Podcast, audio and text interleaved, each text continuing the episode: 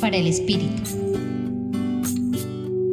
Como lo recuerda el Evangelio según San Lucas, en el capítulo 13, versículos 31 a 35, no es extraño que un profeta, hombre de Dios, con un corazón limpio, capte la verdad de las cosas y la anuncie con palabras y obras. Es algo que incomoda a los injustos, violentos y opresores. Y de allí la reacción de Herodes, gobernante de Perea y de Galilea, que algunos fariseos adviertan a Jesús. Vete de aquí porque Herodes quiere matarte. Pero Jesús tiene una gran convicción. Le manda decir a Herodes que seguirá con su propuesta profética hasta las últimas consecuencias, no solo en Galilea, sino también en Jerusalén, y afirma, Hoy y mañana seguiré curando y echando demonios. Pasado mañana llego a mi término. Pero hoy y mañana y pasado tengo que caminar, porque no cabe que un profeta muera fuera de Jerusalén. Su propuesta siempre ha sido buscar lo mejor para su pueblo, aunque no lo comprenda.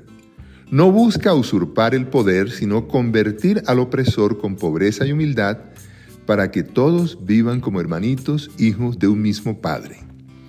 Y eso es precisamente lo que quiere comunicar en Jerusalén, capital de la nación, usando de una bella comparación. ¿Cuántas veces he querido reunir a tus hijos, como la cloeca reúne a sus pollitos bajo las alas?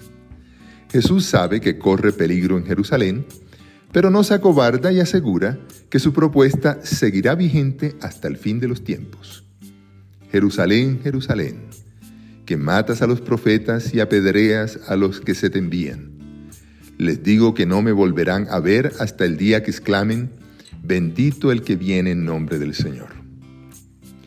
Y ahora la pregunta es para ti.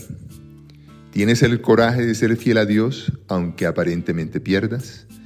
Les acompañó el padre Luis Aurelio Castañeda del Centro Pastoral de la Javeriana.